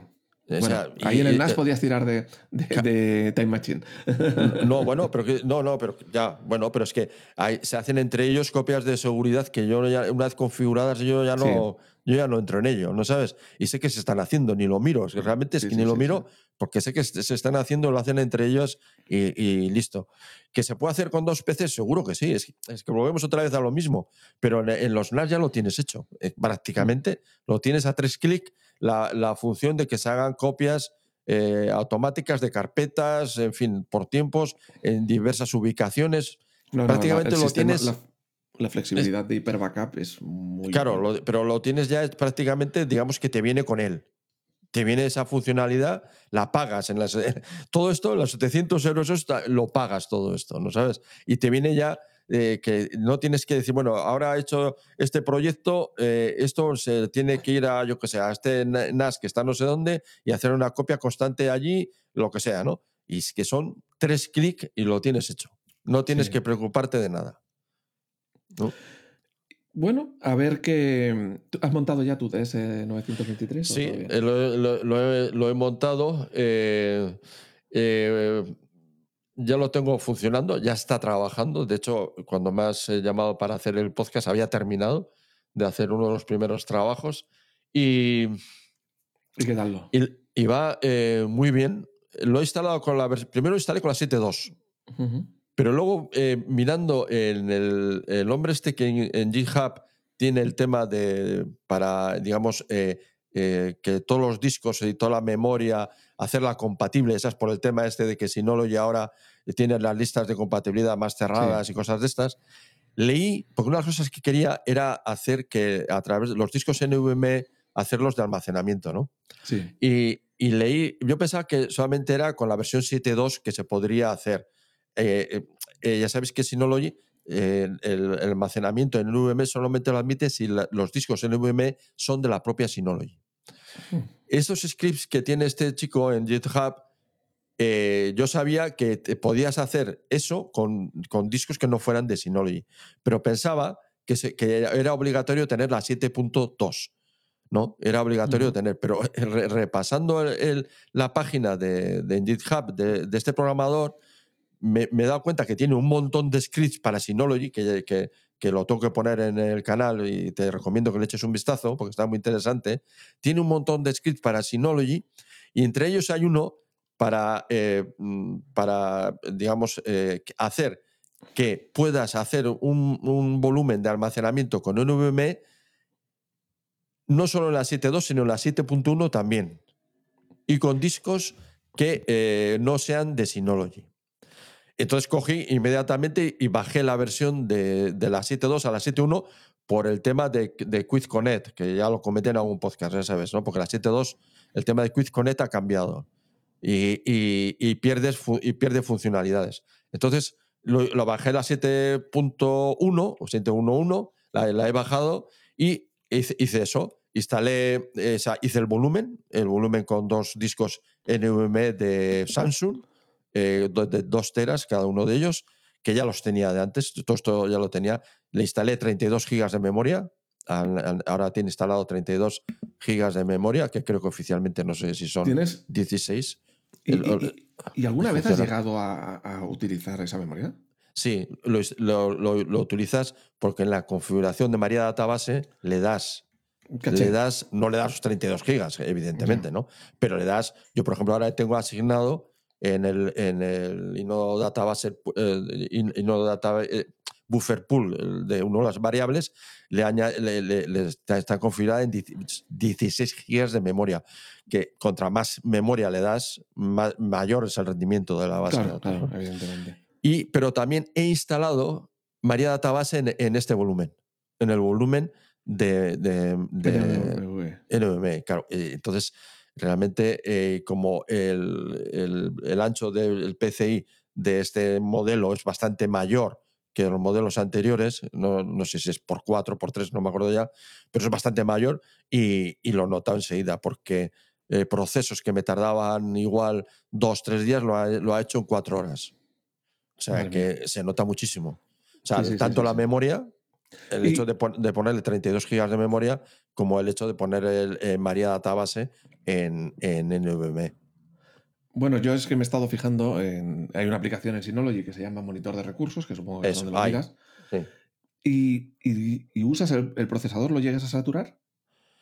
Pues ha estado, esta tarde ha estado a un, entre 40 y 60. no, no saturado, pero entre 40 y 60 pero, eh, pero claro, es que el rendimiento es, claro, date cuenta, date cuenta que es un RAID cero, es un RAID cero eh, sobre, sobre un NVMe, sobre discos NVMe. Imagínate, el, claro, eh, realmente el cuello de botella no es el almacenamiento, aquí el cuello de botella es el propio procesador. Claro.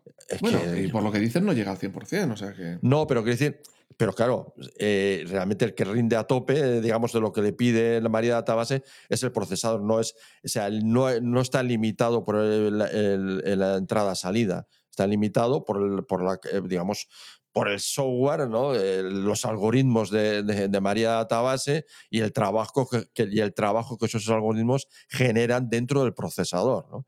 Y, y, y con eso, pues eh, bueno, eh, más o menos a unos 120 megas de escritura, eh, que es bajo dentro del cambio, pero claro, es que todo eso lleva, lleva unos cálculos hechos en scripts de Python y todo esto. Y claro, todo eso. Megabytes por segundo, 1200 megabits. No, 120 megas, pero en discos, por ejemplo, en discos mecánicos esto bajaba a 40, o sea, baja un, montón. 40, 30, 40. No, no quiere decir, por ejemplo, haces una copia de ficheros, una copia de seguridad y, en RAID 0 puedes subir rápidamente a, 500 megas por segundo. ¿No sabes? En, en RAID 0. Porque no, tiene que estar haciendo tanto cálculo. Claro, pero claro, es que no es lo mismo, por eso lo digo. Es que. Eh, eh, pues mira, pero en este caso, ahora está, pues ha llegado a estar, lo he visto, a 120, 130. Ahora, tú estás hablando ahora de máquinas ya potentes, 32 GB de RAM, de NVMe. Ahora, te voy a, te voy a llevar al extremo contrario, que es donde estoy yo ahora, con mi DS218J, que para el que no lo sepa es lo más bajo de lo más bajo. Sí, es que la serie J es lo, claro, es que la serie J es la más. Bueno, oye, pero escucha, hago un huevo de cosas con él. Claro, Entre ellas, este servidor web de, de, del programa de fracturación, servidor veo vídeo 4K sin ningún problema. Evidentemente, el NAS no hace el trabajo de transcodificar nada. El trabajo lo hace Apple TV a través de Infuse. Sí. Y escucha, sirvo vídeo 4K en remoto, accedido por WebDAV, sin ningún problema. Mira tú. Eh, eh, tengo Synology Fotos puesto para probar o sea, está bien. O sea, va pasando fotos. Pues, pues, consume bastante recursos en Nology Fotos, ¿eh? Drive también. Em, las copias de seguridad, evidentemente. El DNS, eh, música. O sea, tengo un montón de cosas. Y sí que hay veces que, que, le, que, empieza a rankear un poquito. ¿Vale? Tengo Hombre, es que le estás metiendo caña, ¿eh? Le estás metiendo caña, ¿eh? 512 megas de RAM. Sí, sí. Cuando cuando miro eh, monitor de actividad, ¿Monitor de actividad se llama en el Synology? Es que a lo mejor ya lo confundo con el del Mac. Sí, sí. Monitor de actividad. Monitor de recursos, vamos. Monitor de recursos, pero es que lo confundo con el Mac. Sí, pero es igual, sí. Es lo mismo. Sí, pues veo que está utilizando 600 megas de, de, archivo de intercambio. Es decir, que sobre los 512 que tengo le faltan 612 megas de RAM que está utilizando fichero de intercambio para poder dar eh, el servicio. Entonces, vamos, que necesitaría más memoria. Y estaba yo ahí pensando, mi disco duro actual es un disco duro de 8 teras de... Eh, ¿Cómo se llama este fabricante? El de pegatina roja... Eh, Western Digital. Western Digital, Red. Western Digital Red. Son, 500, son 5.200 revoluciones. Sí. Claro, y a mí me preocupa... Y lo que necesito ahora es comprar otro disco simplemente para la copia de seguridad porque en los discos donde hacía copia ya, ya, no, ya no dan abasto. O sea, no, no, tengo problema de almacenamiento en el principal, sino en la copia. Eh, en la copia. Claro, entonces, eh, una de las opciones que estaba valorando, porque digo, si me cojo un disco mecánico, que puede ser de más capacidad para el futuro o lo que sea, también tendría que coger un disco para ir más rápido de 7200 revoluciones, no de 5400. El mm. Problema es, a lo mejor eso me afecta al ruido, porque esto está en el salón de la casa. Actualmente no me hace ruido de, el de funcionamiento normal. Pero en el acceso y tal, cuando hay mucho trabajo, en silencio se, oyes el traca, traca, traca, mm, traca. Sí, sí, Y yo sí noté en esta empresita donde te digo que, había unos 5 o 6 trabajadores, tal, cuando se cambiaron los discos de un tera a 10 teras, que eran de 7200, unos de estos Gold, en Western Digital Gold. Pues de Gold. Sí que se notó, el, el nivel de ruido aumentó bastante. También porque giran más rápido. Entonces ahí estaba pensando, digo, me voy a comprarme un disco duro SSD en lugar de un disco duro mecánico, que sé que es, muy, es más caro. Pero me aseguro silencio, por un lado, Mm, reduzco consumo, por otro, mm, sí. y es que hay una cosa que, es que va contra mi religión, el tener ahí un sistema mecánico funcionando, girando Sí. y tal, día y noche, día y noche, sí. mm, me reconcome por dentro, me reconcome. Y entonces estaba pensando en eso. O también cambiar un NAS que tenga más RAM, por lo tanto, también notaría agilidad por ahí. Estoy ahí Sí. dándole vueltas al tema. ¿Has, probado de tirar de NAS de estos con disco duro solo sólido, sin mecánico? Hombre, los, es que, claro, los discos. A ver, el NAS Netflix, por ejemplo, es, todos los discos que tengo en Netflix son todos mecánicos. Claro, porque no Pero- necesita velocidad. Eh, no, exacto. Pero lo- los, los NAS de, de- de desarrollo, estos sí, estos son todos de discos SSD, todos. Sin disco mecánico. Es- al final he quitado todos los discos mecánicos, ¿no? El Entonces, silencio claro, tiene que haber mucho El silencio, silencio. claro, es, claro, el silencio es, es total y, y- y no solo porque, cuidado, porque no solamente es que los discos no hagan- no, no, pero también el- el- que todos los NAS no son igual de silenciosos, de por sí. ¿eh? Yo me acuerdo que tuve el 920 Plus, por ejemplo, y lo devolví, o sea, no me quedé con él porque era de por sí, e independientemente de los discos, era bastante más ruidoso que, por ejemplo, el 918 que tenía. Claro, es que si eso lo tienes en una empresa, en un rincón, en un Eso tal, no no te importa. importa. En una, en una Pero en una casa sí. en- una casa sí. Y, y claro, ahora no tengo eh, esto. Pero también cuando tenía, por ejemplo, yo usaba discos eh, Seagate. eh, eh, ahora no. ¿Barracuda o.? No, estos que son. Wolf? No, Firecuda. Firecuda. Sí, usaba Firecuda y realmente eran de- son de esos, esos ¿eh? eran de 7200 revoluciones y, y- y- y trabajaban y trabajaban en, en raíz cero y, no, ten- no, y no hacían un ruido. eh, o sea, hombre, eh, te- si te acercabas a ellos, notabas un rumor, eh, un rumor en, en el, en el NAS, ¿no?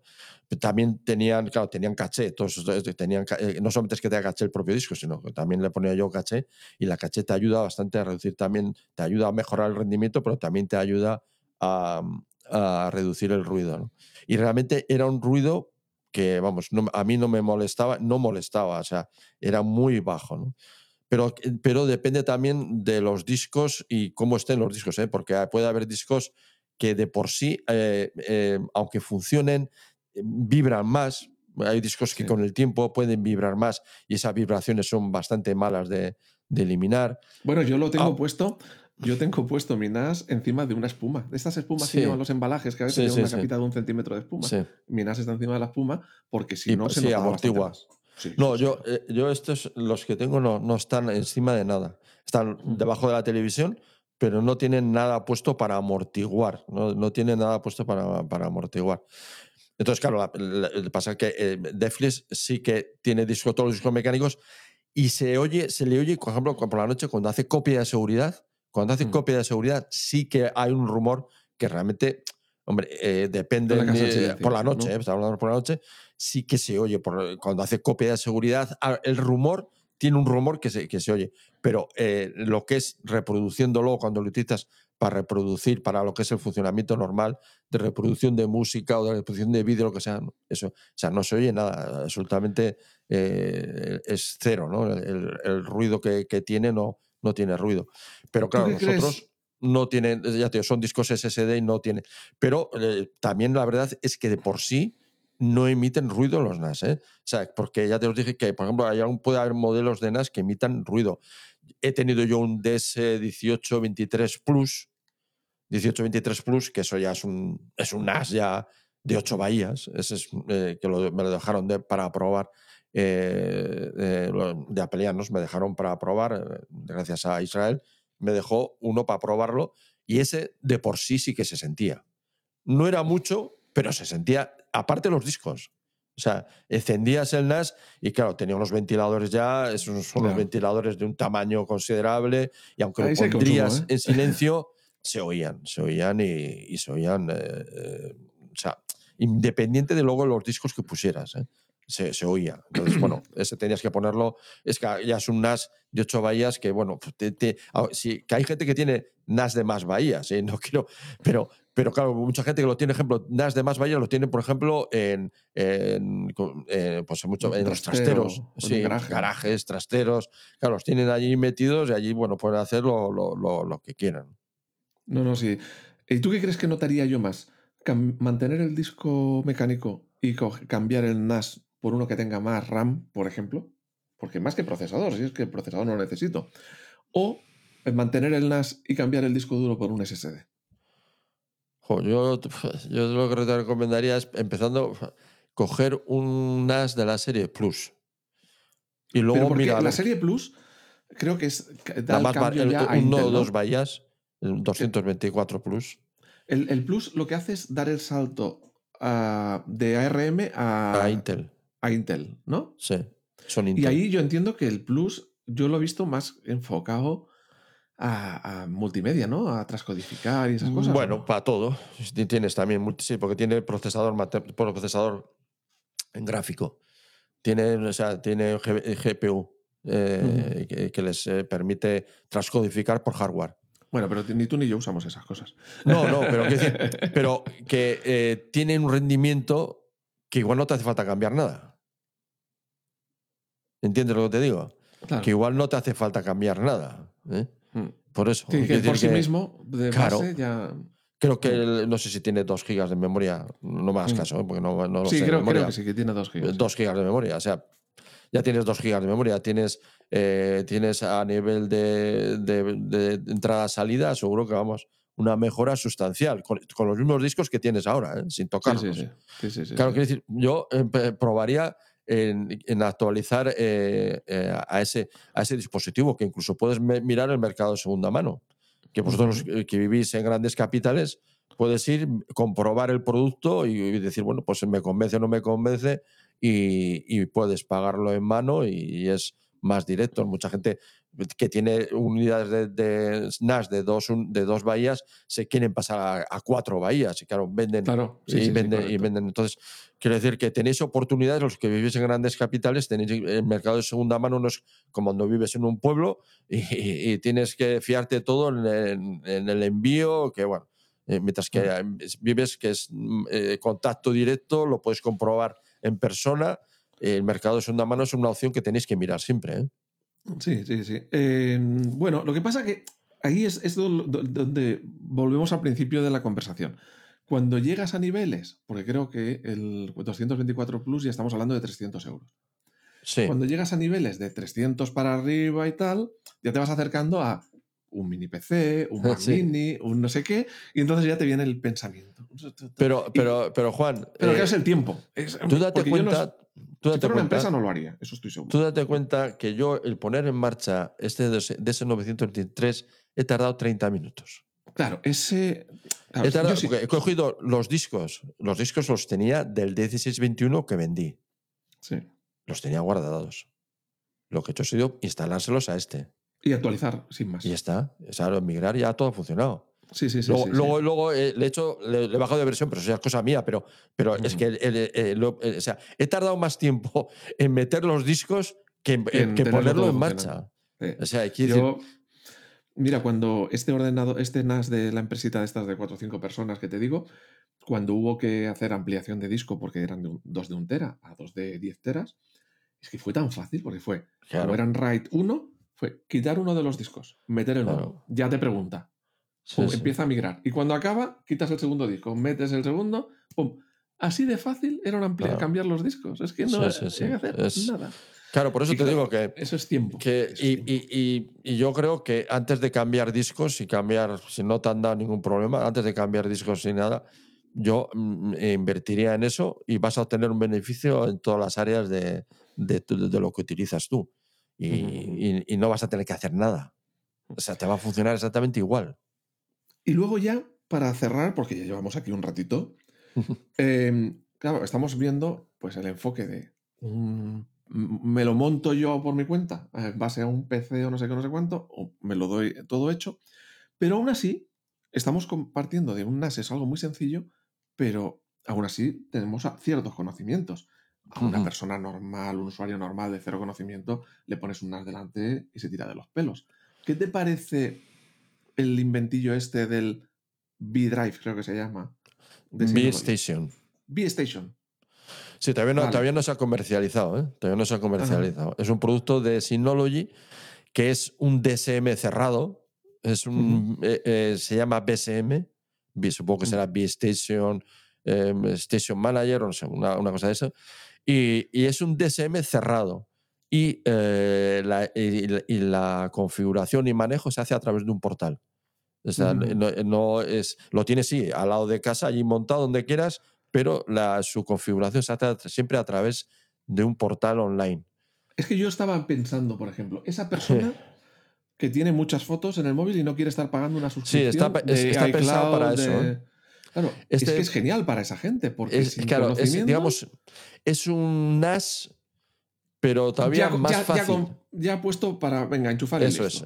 Ya te viene con las aplicaciones, o sea, ya te viene con las aplicaciones instaladas te viene prácticamente con la configuración hecha.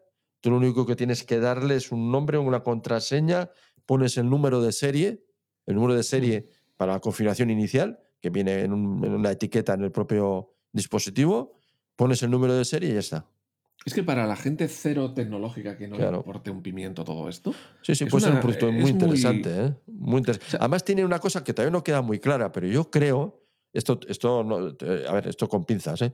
Eh, creo que se le puede conectar eh, un disco externo. Ah, eso ya no lo sé.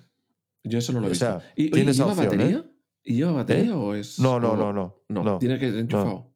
Sí, sí, está, enchufado, sí. Sí, pues sí. Es, es como, digamos que del tamaño como un DS124, más o menos, ese sería el tamaño. Es un DS124 aproximadamente. ¿No es más pequeño?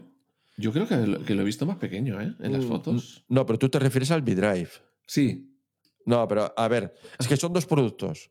Uno es el B-Drive, que es un producto externo que... Es como, un, como un disco duro SSD de estos pequeñitos, como pequeños, cabe en la palma de la mano. Eso es, que creo que Mayosan ya le ha hecho un, una, un review. Y, pero luego hay un producto que no se ha anunciado todavía, que es un NAS es un NAS. Eh, por eso yo, yo, no te hablaba del B-Drive. ¿eh? Ah. Eh, yo no, no, no. Yo te estaba hablando de B-Station. Ah, que el B-Station es un nuevo NAS que todavía eh, Synology no ha presentado. ¿eh? Pasa que, que se ha filtrado.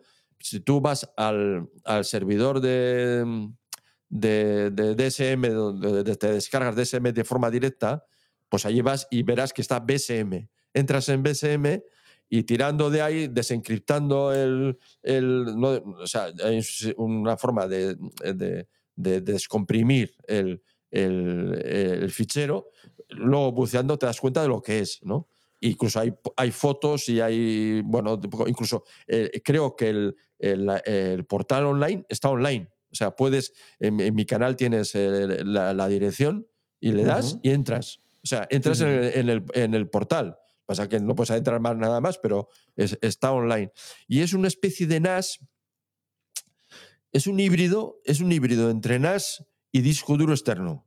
Bueno, como el B, como el B-Drive. Sí, pero exacto, pero, pero más grande. Es un, y que viene con un DSM cerrado, en el que ya viene todas las aplicaciones instaladas. Y ya todo eh, configurado y tú no tienes que hacer nada. Prácticamente no tienes que hacer nada. Eso es. Te viene con Synology Fotos, te viene para descargar, tiene varias, tiene varias aplicaciones, eh, pero creo que la idea que yo tengo, según lo que he podido ver del firmware, no puedes instalar más cosas. Es decir, lo que te viene, te viene. no sé cómo decirte, Muy orientado para la persona que tiene cero conocimientos tecnológicos y ni le importa, y lo que quiere es mm, tener donde guardar las cosas. Pero todavía más sencillo que un NAS de Synology. No, porque, todavía más, ¿eh? Más nosotros, lo vemos, nosotros lo vemos sencillo, en un NAS de Synology. Pero para una persona que no sepa nada.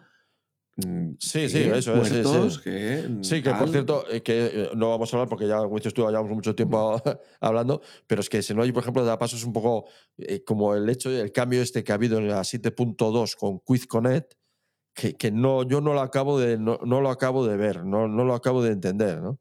Que, le ha quitado la configuración automática en un sistema que la, que la diferenciaba de, otras empresas que no, o sea, QuizConnect, eh, su funcionamiento y su forma de funcionar, no había, lo decía yo en mis podcasts, no había nada en el mercado eh, parecido a esto.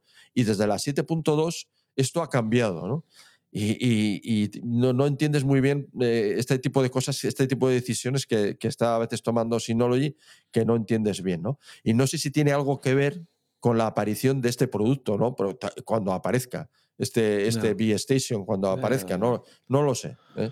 Pero ha hecho hay un cambio, ya os digo, que no es cuestión de entrar en él ahora, pero que le quita eh, facilidad de uso y rendimiento. Ya digo, yo esto del B-Station o el B-Drive es una cosa que yo nunca me compraría porque digo, yo para eso me compro un NAS porque... Pero tú porque ya tienes la experiencia... El conocimiento, pero para regalarle o para comprarle o para recomendarle a una persona, es eso, que no quiere saber nada de todo esto, simplemente es, no me caben las cosas en el teléfono. Yo, yo lo veo un producto muy interesante, el B-Station. ¿eh? Cuando salga, sí, yo lo, veo. No, no, es un producto para mí, yo no lo voy a comprar, ¿no? Pero sí que le veo un producto muy interesante para muchísima gente. ¿eh? Y, y, supongo que tendrá un precio, pues creo que hay una versión, no sé, hay versión de 4 teras. O sea, viene con un disco interno de 4 teras. Y, no sé, para que lo veas, a ver si te, puedo dar el enlace. En la web. En la web, no, en la web, en la web no vas a encontrar nada. ¿eh? sí, sí, había, lo vi, lo vi. B-Drive, el B-Drive, no el B-Drive, sí. ¿eh? No, no, eso es. había eh, dos. Mm, es muy pequeñito, es, cabe en una palma de una mano. Sí, sí, sí. sí, sí. Y tiene. Em, a ver, a ver, a ver.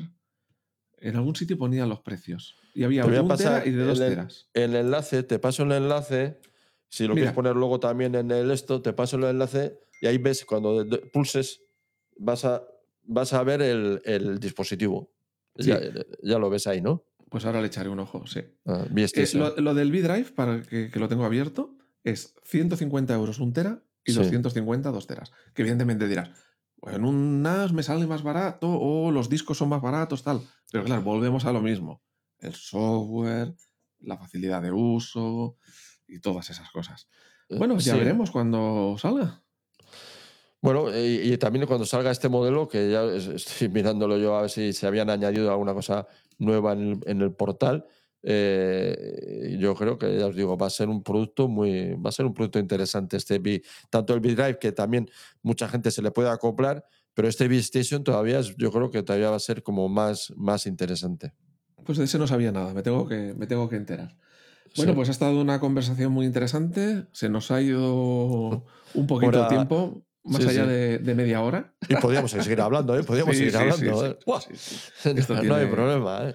Esto tiene mucha habría sido interesante tener a alguien eh, que, tuviera un, mini PC. Que tuviera un mini PC. Yo Tenemos que haber llamado a Emma. Que tuviera un mini PC. Y, además, él ha instalado Prosmos.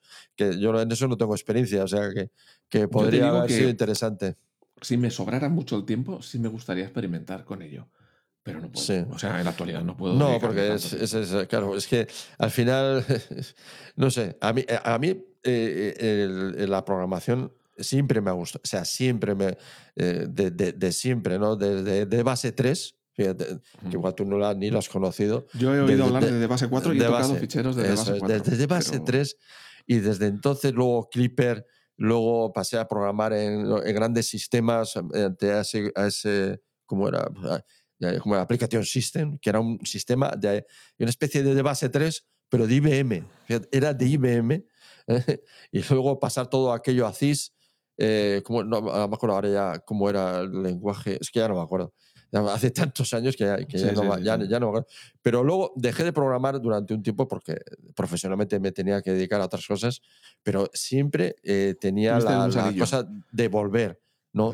Y, cuando eh, ya me jubilé, eh, ya antes de jubilarme, ya empecé otra vez con el Python y me encantó. Me parecía un lenguaje increíble.